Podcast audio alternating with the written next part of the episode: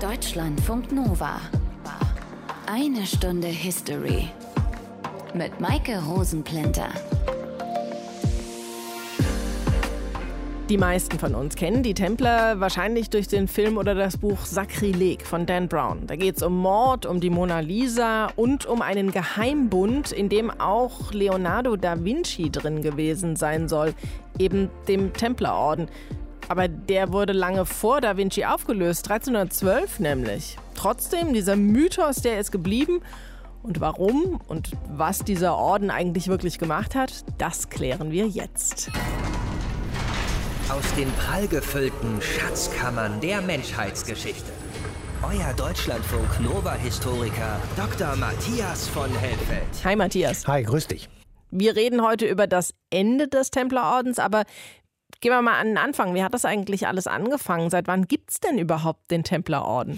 Naja, das kann man schon ziemlich genau definieren. Es ist das Jahr um das Jahr 1120, muss man sagen, also zwischen dem ersten und dem zweiten Kreuzzug. Der erste war 1096 bis 1099 und der zweite dann 1147 bis 1149.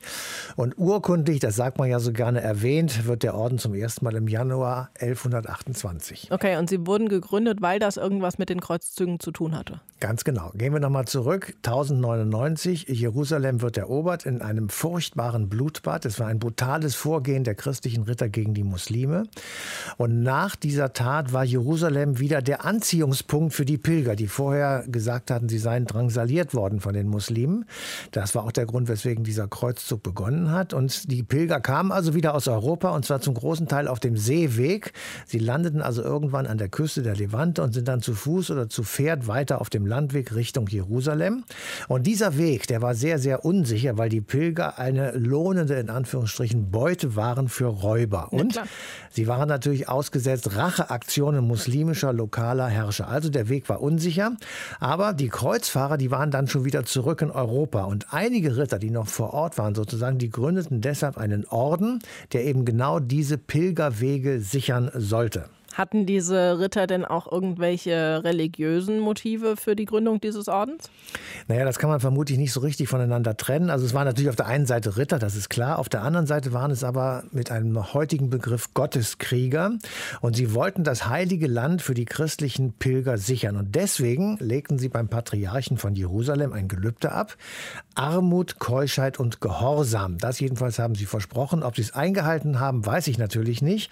Aber man kann schon sagen, es gab im Wesentlichen jedenfalls zwei Gründe für die Gründung. Einmal Schutz für die Pilger und eben die Gründung eines religiösen Ordens. Woher kam eigentlich dieser Name Templerorden? Da müssen wir zurückgehen in die Gründungsgeschichte der Templer. In jenen Jahren war nämlich Balduin nicht nur der Graf von Edessa.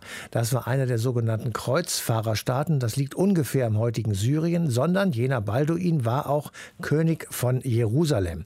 Das Königreich Jerusalem war ebenfalls ein Kreuzfahrerstaat, wurde gegründet unmittelbar nach der Eroberung 1099. Balduin also hatte den Rittern einen Teil seines Palastes als Quartier angeboten und das Quartier steht oder stand in der heutigen Al-Aqsa-Moschee auf dem Jerusalemer Tempelberg. Daraus wurde dann der Ordensname Arme Ritterschaft Christi und des Salomonischen Tempels. Salomonisch deshalb, weil dort der Tempel Salomos aus dem 6. Jahrhundert vor Christus gestanden hat. Und daraus wurden dann sozusagen abgekürzt der Templerorden. Jetzt wissen wir, wie es losgegangen ist. Schauen wir uns das Ende des Templerordens an. Luisa Philipp aus dem History Team hat das für uns zusammengefasst. Am Abend des 11. März 1314 versammelt sich eine große Menschenmenge am Ufer der Seine in Paris. Sie alle wollen Zeugen eines historischen Ereignisses werden, das noch vor ein paar Jahren niemand hatte kommen sehen. Jacques de Molay, der 23. und letzte Großmeister des Templerordens, wird auf dem Scheiterhaufen verbrannt. Das ist das endgültige Ende eines sagenumwobenen Ordens. Doch was war passiert? Wie konnte ein Orden, der so mächtig und reich war und allein dem Papst unterstand, zu Fall gebracht werden? Gehen wir knapp sieben Jahre zurück, in den Oktober 1307. Der Großmeister Jacques de Molay war einige Monate zuvor auf Einladung des Papstes Clemens V. nach Frankreich gekommen. In welcher Gefahr sich die Templer befanden, ahnte er da noch nicht. Gut, er hatte schon gemerkt, dass der König von Frankreich, Philipp IV., dem Orden nicht ganz positiv gewogen war. Molay hatte den Papst sogar schon über seine Sorgen unterrichtet. Aber das, was am Freitag, den 13. Oktober 1307 geschah, damit rechneten weder der Großmeister noch der Papst. Freitag der 13. wird danach als Tag des Unglücks in die Geschichte eingehen. Los, mitkommen! Befehl des Königs! Im Morgengrauen werden in ganz Frankreich die Häuser der Templer gestürmt. Sie werden gewaltsam festgenommen und eingesperrt. Auch Jacques de Molay. Der König von Frankreich hatte eine lange und akribisch geplante Falle zuschnappen lassen. Ihm geht es dabei um die Erweiterung seiner Macht. Deshalb hat er einen Verhaftungsbefehl in Umlauf gebracht, mit schweren Anschuldigungen gegen die Templer, ausgedachten Anschuldigungen. Es geht vor allem um Ketzerei und homosexuelle Praktiken. Überall im Land beginnen nun die Verhöre, nicht selten mit brutalen Foltermethoden, damit die Templer so viel wie möglich zugeben. Auch der Großmeister wird verhört und gesteht teilweise. Ich, Jacques de Molay, wurde vor 42 Jahren in Bonn in den Templerorden aufgenommen. Der, der mich aufnahm, brachte ein Kreuz mit dem Bildnis Christi und befahl mir, Christus zu verleugnen. Ah, ah, ah. Das habe ich widerwillig getan. Was noch? Mir wurde befohlen, auf das Kreuz zu spucken. Aber ich habe auf den Boden gespuckt. Ah, ah, oh. Mir wurde nie gesagt, ich solle mich fleischlich mit meinen Brüdern vereinigen. Und ich habe es auch nie getan. Ah. Na gut, lassen wir ihn. Immerhin hat er die Ketzerei gestanden. Dem König und seinen Männern reichte, dass der Großmeister Christus verleugnet hatte, um ihn der Ketzerei zu überführen. Überall beugen sich Templer und gestehen. In den kommenden Jahren wird Jacques de Molay sein Geständnis weitere Male bestätigen, dann doch wieder teilweise widerrufen. Im Gefängnis wartet er auf das Urteil des Papstes. Das fällt Clemens V. am 22. März 1312 auf dem Konzil von Vienne. Der Papst war nie wirklich überzeugt von der Schuld der Templer. Doch nun, da der Ruf des Ordens ohnehin nicht mehr gerettet werden konnte, sprach er folgendes Urteil aus. Mit traurigem Herzen heben wir den Orden der Templer, seine Regeln, seinen Havit und seinen Namen durch ein unverletzliches und ewiges Dekret auf. Erst zwei Jahre später erhalten auch die obersten Würdenträger des Ordens ihren Prozess. Jacques de Molay wird in Paris zu lebenslanger Haft verurteilt. Doch in diesem Moment arbeitet es in ihm. Er weiß, seinen Orden, den kann er nicht mehr retten. Doch vielleicht noch seine Ehre. Er steht auf und widerruft alles, was er je gestanden hat. Ein weiterer Templer folgt ihm.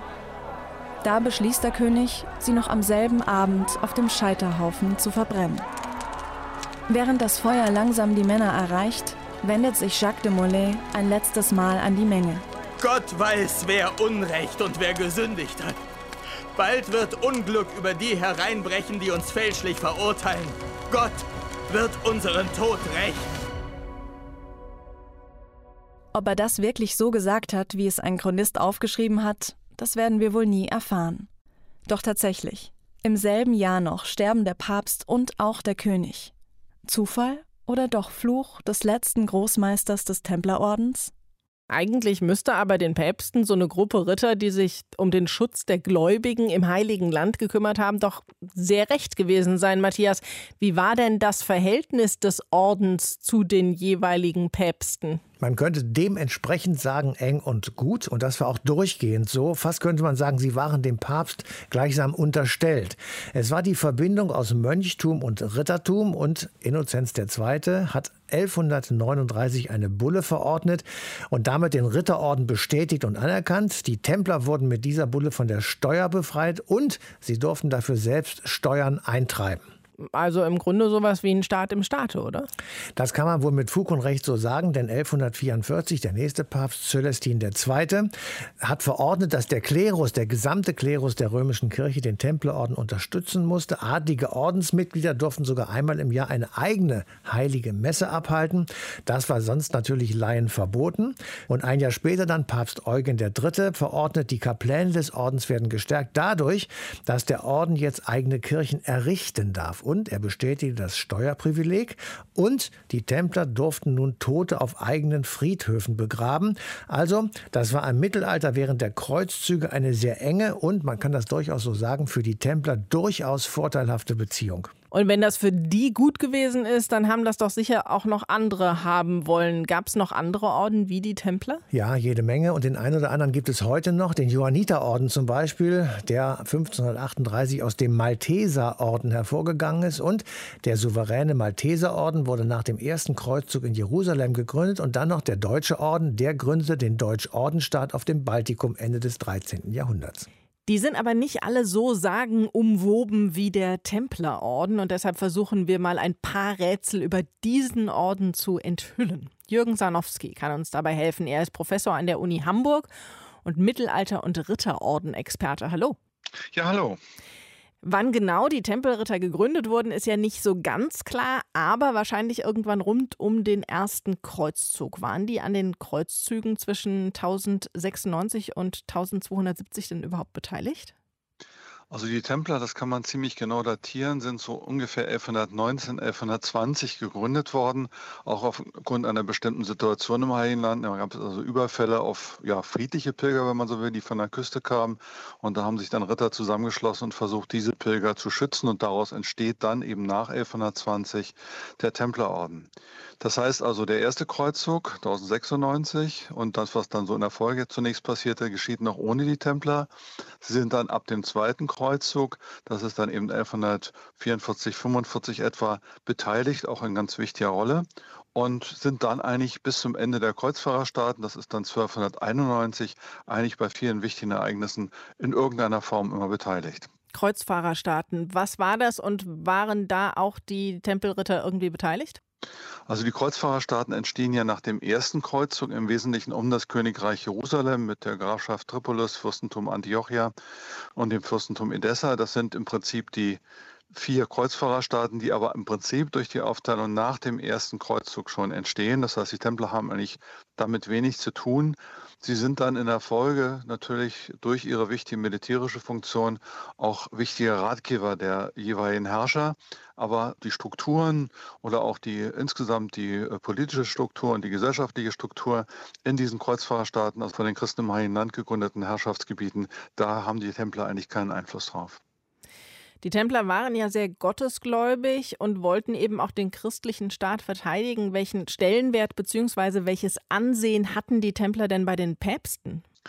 Also die Templer hatten ein sehr hohes Ansehen bei den Päpsten. Das kann man zum einen dadurch sehen, dass die Päpste von Anfang an eben die Entwicklung des Ordens unterstützt haben, also eigentlich erst auch einen Orden aus dieser Gemeinschaft von Rittern gemacht haben, indem sie sie eben aus der Autorität der Bischöfe gelöst haben. Da ist also äh, das große Privileg von 1139 zu nennen, mit dem der Orden sozusagen eigenständig wird und eben auch die eigenen Strukturen bestätigt werden, bis hin eben auch zur Bildung eines eigenen Priesterzweiges der eben für die Versorgung der Ordensbrüder zuständig ist. Also die Privilegierung geht dann auch mit anderen großen Urkunden für die Templer noch weiter. Aber äh, man hat auch ansonsten, also von Seiten der Päpste, sehr gern auf die Templer zurückgegriffen. Sie sind, spielen eine wichtige Rolle am päpstlichen Hof, an der Kurie. Äh, sie werden für bestimmte Missionen eingesetzt. Sie sind eben auch immer wieder gewissermaßen so als ja, bewaffneter Arm des Papsttums eben für verschiedene Aktionen eingesetzt worden. Und trotzdem wurde der Orden dann 1312 aufgelöst. Warum? Also die Auflösung des Ordens war eben eher ein politisches Ereignis. Äh, Hintergrund zunächst war ja, dass 1291 mit Akkon der letzte christliche Stützpunkt im Orient verloren gegangen war. Ziel war also die Rückgewinnung des Heiligen Landes. Dafür wurden verschiedene Pläne entwickelt. Dazu gehörte unter anderem auch eine Zusammenlegung der Ritterorden. Und äh, gleichzeitig gab es aber auch im, im, Westen erhebliche Probleme, insbesondere zwischen dem französischen König und dem Papst. Es gab dann auf den Papst 1203 einen Überfall in Anagni, bei dem der Papst sehr schwer verletzt wurde, Bonifaz VIII. und in der Folge starb. Und in der Folge versuchte eben äh, der König Philipp von Frankreich, diesen Papst als heretisch darzustellen, also eine unmögliche Vorstellung für die Zeit und natürlich auch für die Nachfolger von Bonifaz, sodass äh, Papst Clemens V. eigentlich nachher wählen musste, nachdem der französische König auch die Templer äh, sozusagen angegriffen hatte, sie als Heretiker versuchte darzustellen, hatte der Papst sozusagen nur die Wahl, entweder seinen Vorgänger als heretisch verurteilen zu lassen oder eben die Templer, sodass er sich sozusagen gewissermaßen für das Opfer dieses Ordens entschieden hat. Ganz kennzeichnend ist allerdings die Art und Weise, äh, wie er dann diese Auflösung verfügt hat. Das ist also geschehen zwar auf einem ökumenischen Konzil in Vienne im 1312, aber er hat das als eine eigene Entscheidung dort nur bekannt gegeben und er hat als Begründung nur angegeben, es hätte eben zuletzt einen schlechten Ruf des Ordens gegeben. Also er hat gar nicht von einer Schuld des Ordens selber gesprochen. Also ein etwas kurioser Vorgang, der vor allen Dingen politische Hintergründe hatte. Und obwohl es den Orden seit so langer Zeit jetzt nicht mehr gibt, oder vielleicht auch gerade deswegen, ranken sich bis heute unglaublich viele Legenden, Mythen und Verschwörungstheorien um diesen Orden. Warum gerade da? Der wichtigste Punkt, glaube ich, ist gerade diese Auflösung, die ja eben, wie ich schon sagte, unter etwas merkwürdigen Umständen erfolgte. Sie war begleitet auch davon, dass man die letzten führenden Brüder in Frankreich, den Meister des Ordens, Jacques de Molay und weitere Brüder, sogar da noch hingerichtet hat, gewissermaßen als Heretiker verbrannt, nachdem sie also vorher ihre Schuldgeständnisse zurückgenommen hatten. Das waren ja auch erzwungene Geständnisse. Also diese gewaltsame Aufhebung des Ordens führte dann zu Vorstellungen, dass der Orden in, im Geheimen weiter existieren würde, also also natürlich alles, was so irgendwie gewaltsam verschwindet, äh, führt dann leicht zu mythischen Vorstellungen, zu Mythen, bis hin eben zum Beispiel zu einer Verfluchung der beiden verantwortlichen Personen für das Ende des Ordens, also weil auch sowohl der französische König Philipp wie der Papst Clemens bald nach der Verbrennung von Jacques de Molay starben. Und da hatte man dann offenbar die Idee, man könnte dort Beziehungen setzen zu weiteren Ereignissen. Einige Personen haben dann auch gezielt versucht, sozusagen den Orden weiterzuführen, wobei diese ja, mythische Tradition Tradition eigentlich vor allem im 18. Jahrhundert Aufwind bekommen hat, eben mit auch äh, Freimaurerlogen, die sich auf die Templer bezogen haben. Und auf ein anderes Geheimnis des Templerordens gehen wir gleich nochmal genauer ein, nämlich auf den Schatz der Templer. Danke Ihnen, Jürgen Sanowski, für das Gespräch. Sehr gern. Matthias, dieser Schatz der Templer, was hat es damit auf sich? Naja, wir werden das gleich noch ein bisschen vertiefen, aber so viel jetzt schon mal vorweg. Im Verlauf der knapp 200 Jahre zwischen der Gründung um 1120 und der Auflösung 1312, da haben sie nun tatsächlich einiges anhäufeln können. Alleine schon wegen der Steuerprivilegien und wegen der vielen Teilnahmen an Kreuzzügen, für die es ja auch immer eine Belohnung gab. Also, es war tatsächlich ein Schatz vorhanden. Gold, Münzen und vor allem auch Pfandbriefe. Naja, aber es hatte ja schon ein paar Jahre vor dieser Auflösung Verhaftungen und Durchsuchungen bei Templerordensmitgliedern gegeben. Da müsste doch irgendwas gefunden worden sein, oder? Ja, ist auch, aber die vorherrschende Meinung war damals zu wenig. Also es wurde nur wenig Gold und so weiter gefunden. Und da die Verhafteten schwiegen und auch falsche Angaben machten, kam man da nicht so richtig weiter. Jedenfalls wurde aus dem Schatz sehr schnell ein wunderbares Spekulationsobjekt und eine Vorlage für Legenden und natürlich auch für Verschwörungstheorien. Sowas gibt es auch über die goldbeladenen spanischen Galeonen. Das waren Segelschiffe, die angeblich voll geladen mit Gold gesunken sind oder über das angeblich noch nicht gefundene Gold der Nazi-Reichsbank. Okay, Legenden und Verschwörungstheorien, die sind schön und gut, aber wie viel Wahrheit steckt da wirklich drin in diesem Mythos Templerschatz? Tobias Daniel Wabbel hat sich auf Spurensuche begeben und ein Buch geschrieben über den Templerschatz und zwar ganz wissenschaftlich betrachtet. Hallo. Guten Tag, hallo. So, jetzt mal wirklich, gibt's den Schatz der Tempelritter wirklich? Das ist eine gewaltige Frage. Wenn man jetzt das alles aus historischer Sicht betrachtet, dann gibt es eigentlich keine Aufzeichnungen mehr, die sagen, der Schatz bestand aus XY und befindet sich an Ort Z. Das kann man nur ableiten aus verschiedenen anderen Quellen, die halt darauf hinweisen, dass es einen Schatz gegeben haben könnte. Okay, und wie sollte dann dieser Schatz aussehen? Aus was würde der bestehen? Ja, also die, ähm, die, Templer waren ja bekannt für ihren äh, Geldhandel. Die haben ja den bargeldlosen Zahlungsverkehr ähm, entwickelt. Das durften sie halt äh, vom Papst aus und sie durften ihre eigenen Kirchen bauen zum Beispiel. Und sie durften eben auch auf die Kredite, die sie vergeben haben, Zinsen erheben. Das heißt also, die Templer sind durch ihre Zinsvergabe und die Befreiung von Steuern sind sie halt sehr schnell sehr reich geworden. Und äh, viele Adlige haben dann halt ihr Geld da gebunkert und mussten eben auch dementsprechend äh, Zinsen entrichten. Und da muss sich schon im Laufe der knapp drei Jahrhunderte ein gewaltiger Reichtum angehäuft haben und äh, den haben die, man vermutet es so, halt im Temple in Paris, im Hauptquartier halt untergebracht gehabt. Und als die Templer halt am 13. Oktober 1307 verhaftet wurden, durch äh, eine Verhaftungsaktion von König Philipp IV. Ähm, da, so ist überliefert, ähm, hat der König halt erstaunlicherweise nicht mehr viel vorgefunden von dem ganzen Gold, was er da vermutet hatte. Das heißt, es war Gold, Geld, Münzen, genau. Anleihenscheine oder irgend sowas?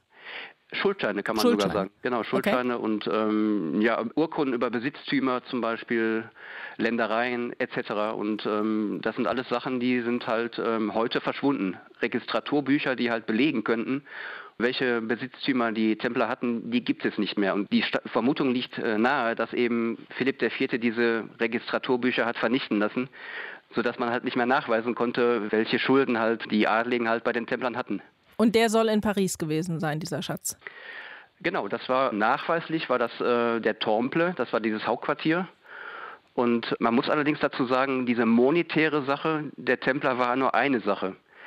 Die Templer waren auch sehr rege im Reliquienhandel. Das heißt also, die haben Reliquien von Heiligen aufgekauft und dann eben an zum Beispiel Bischöfe verkauft, die dann eben da in den Kathedralen und Kirchen ausgestellt wurden, damit halt äh, Pilger, die zu der Kathedrale kommen, halt dafür bezahlen, dass sie eben durch diese Reliquie halt von ihren Qualen erlöst werden und so weiter. Das war also eine Zeit großer religiöser Imbrunst und äh, so eine Reliquie, zum Beispiel in Amiens gibt es den Kopf von Johannes dem Täufer. Da sind die Leute auf die Knie gefallen und vor Ehrfurcht und haben dann wirklich den Kopf angebetet. Und damit haben die Templer halt ähm, regen Handel betrieben und haben sich das auch teuer bezahlen lassen. Also zum Beispiel ist es so, dass König Ludwig IX., der Heilige, der hat in Paris die Sainte-Chapelle errichtet. Die hat er extra dafür errichtet, dass eben er da die Dornenkrone von Jesus Christus, den Essigschwamm, die Lanze des Longinus und ähm, man sagt sogar, der Quellenlage nach eben die Gesetzestafeln von Moses mit den zehn Geboten, die er da ausgestellt hat. Er hat also quasi einen eigenen Tempel für seine Reliquien da äh, errichtet. Und ja, das hat viele hunderttausend Tourneser Pfund gekostet. Das sind Dutzende Millionen Euros heutiger Währung. Und das war damals schon sehr, sehr hip, kann man sagen. Ist deshalb dieser Schatz so sagenumwoben, weil da eben solche Reliquien auch mit da drin waren? Ja, genau, das, das kann man so sagen. Also erstens, wie ich schon gesagt habe, man kann nicht genau sagen, aus was der Schatz bestanden hat. Jetzt äh, abgesehen vom Geld oder von, von Reliquien könnte es ja noch was anderes gewesen sein. Zum Beispiel ähm, in meinem Buch gehe ich zum Beispiel dem Hinweis nach, dass es eben die Bundeslade gewesen sein könnte mit den Gesetzestafeln, die ich ja auch gerade schon erwähnt habe. Und deswegen ist es halt sehr rätselhaft und ähm, es bietet viel Raum für Spekulationen. Nur muss ich halt sagen, dass ich schon sehr streng den Hinweisen nachgegangen bin, die halt in ähm, höfischen Verseben zum Beispiel sind, wie Parzival von Wolfram von Eschenbach oder von Chrétien de Troyes, die halt davon berichten, dass eben eine auserlesene Schar von Rittern, der Wolfram nennt sie zum Beispiel Templeise, das ist ja schon sehr offensichtlich, im Besitz einer Reliquie oder eines Artefakts waren, das eben Wolfram den Gral nannte zum Beispiel. Das heißt, es kann sein, dass es eben überhaupt keine Reichtümer im monetären Sinne waren, sondern etwas, was reich war an Erinnerung, an immateriellem Wert. Davon gehe ich aus, ja. Also davon gehe ich sehr stark aus, dass eben äh, die Templer halt eine Verehrung an den Tag gelegt haben von ähm, biblischen Artefakten, und die Akten, die eben äh, von den Prozessen überliefert sind, die geben auch darüber Aufschluss. Also zum Beispiel haben einige Templer ausgesagt, dass sie einen Baphomet äh, angebetet hätten. Und da hat man gesagt, ja, Baphomet ist eine Verballhornung von Mahomet, also Mohammed, weil die Templer ja auch im Nahen Osten mit dem Islam in Kontakt gekommen sind. Aber das ist eindeutig eine Fehlinterpretation. Es muss was anderes gewesen sein. Also zum Beispiel kann man sagen, das schreibe ich auch in meinem Buch zum Beispiel, das Baphomet oder Bahümet, wie es auch genannt wurde. Bahü und Met, das sind zwei Wörter, die eigentlich Speisetruhe zum Beispiel heißen. Und wenn man jetzt davon ausgeht, dass die Bundeslade eben äh, laut der Bibel das biblische Manna, die Nahrung enthielt, dass die Israeliten während ihres Wegs durch die Wüste halt gegessen haben, was Gott vom Himmel hat regnen lassen. Dann kann man ähm, Schluss daraus ziehen, dass zum Beispiel ähm, die Templer im Besitz eines Kastens waren, der halt mit israelitischen Bezügen verbunden war. Den wissenschaftlichen Blick auf den Schatz der Templer hat uns Tobias Daniel Wabbel gegeben. Danke Ihnen. Sehr gerne.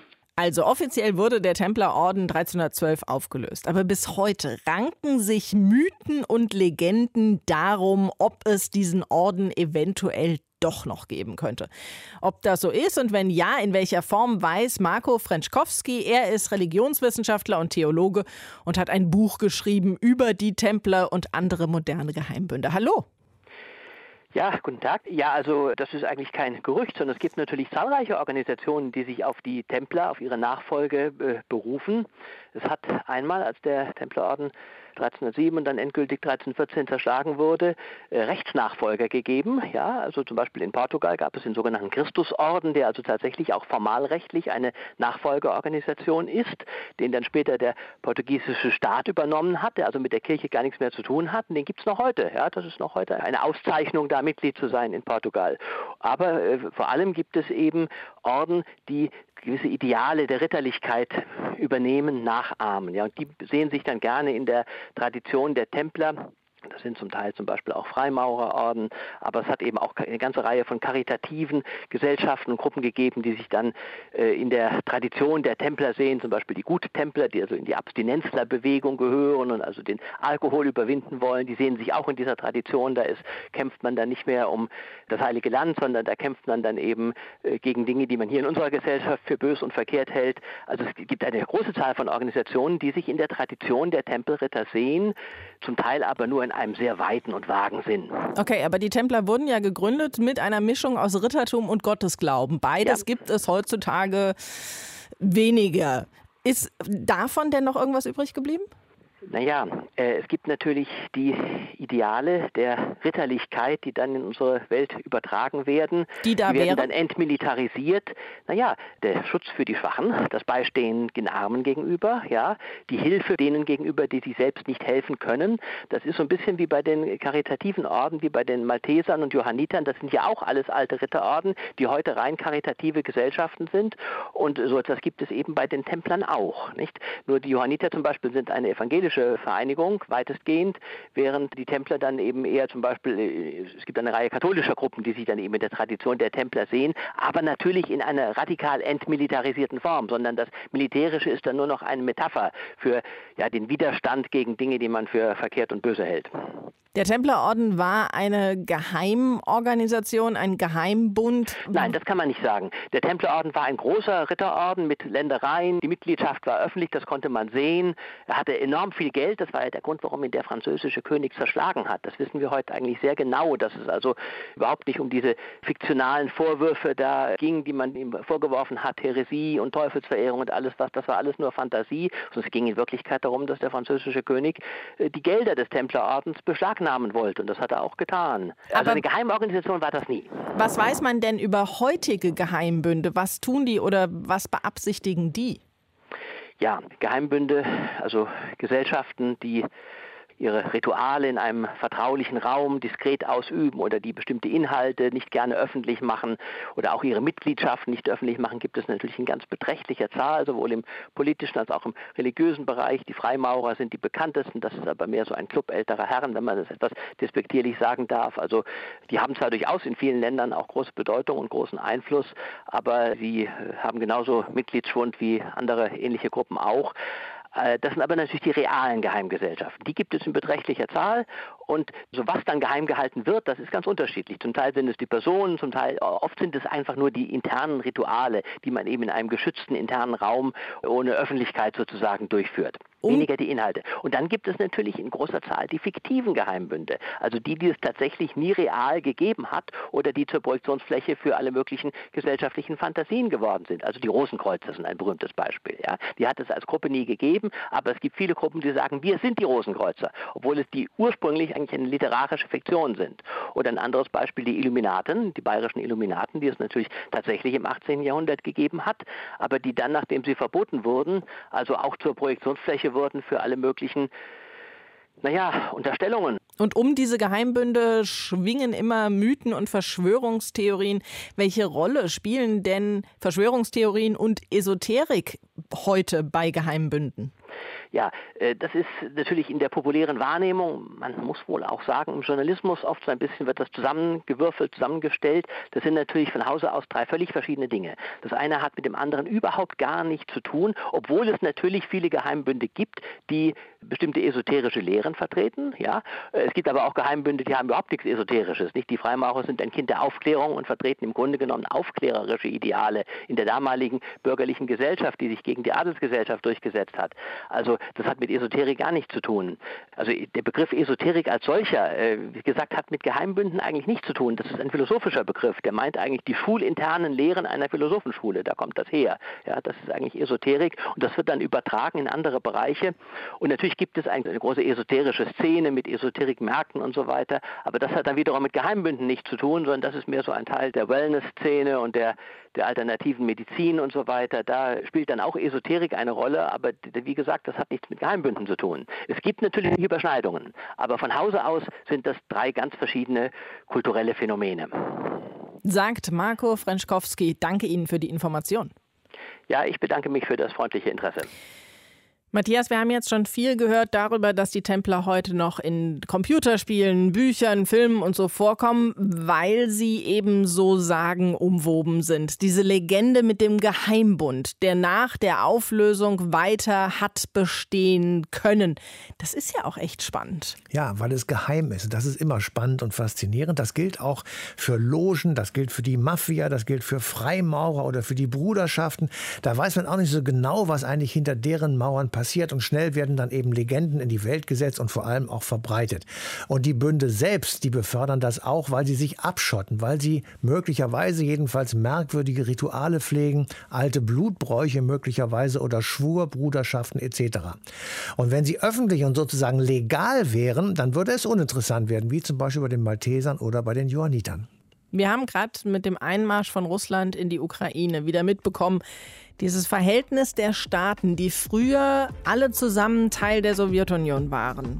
Das ist nicht immer einfach, eben weil sie auch früher schon teilweise nicht ganz freiwillig Teil dieses Ganzen waren. Und schon kurz nach dem Zusammenbruch der UdSSR hat es deswegen Krieg gegeben, als auch Jugoslawien auseinandergebrochen ist. Anfang April 1992 fand da eines der zentralen Ereignisse des Bosnienkriegs statt, nämlich die Belagerung von Sarajevo.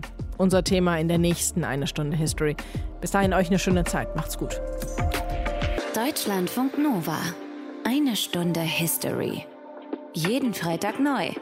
Auf deutschlandfunknova.de und überall, wo es Podcasts gibt. Deine Podcasts.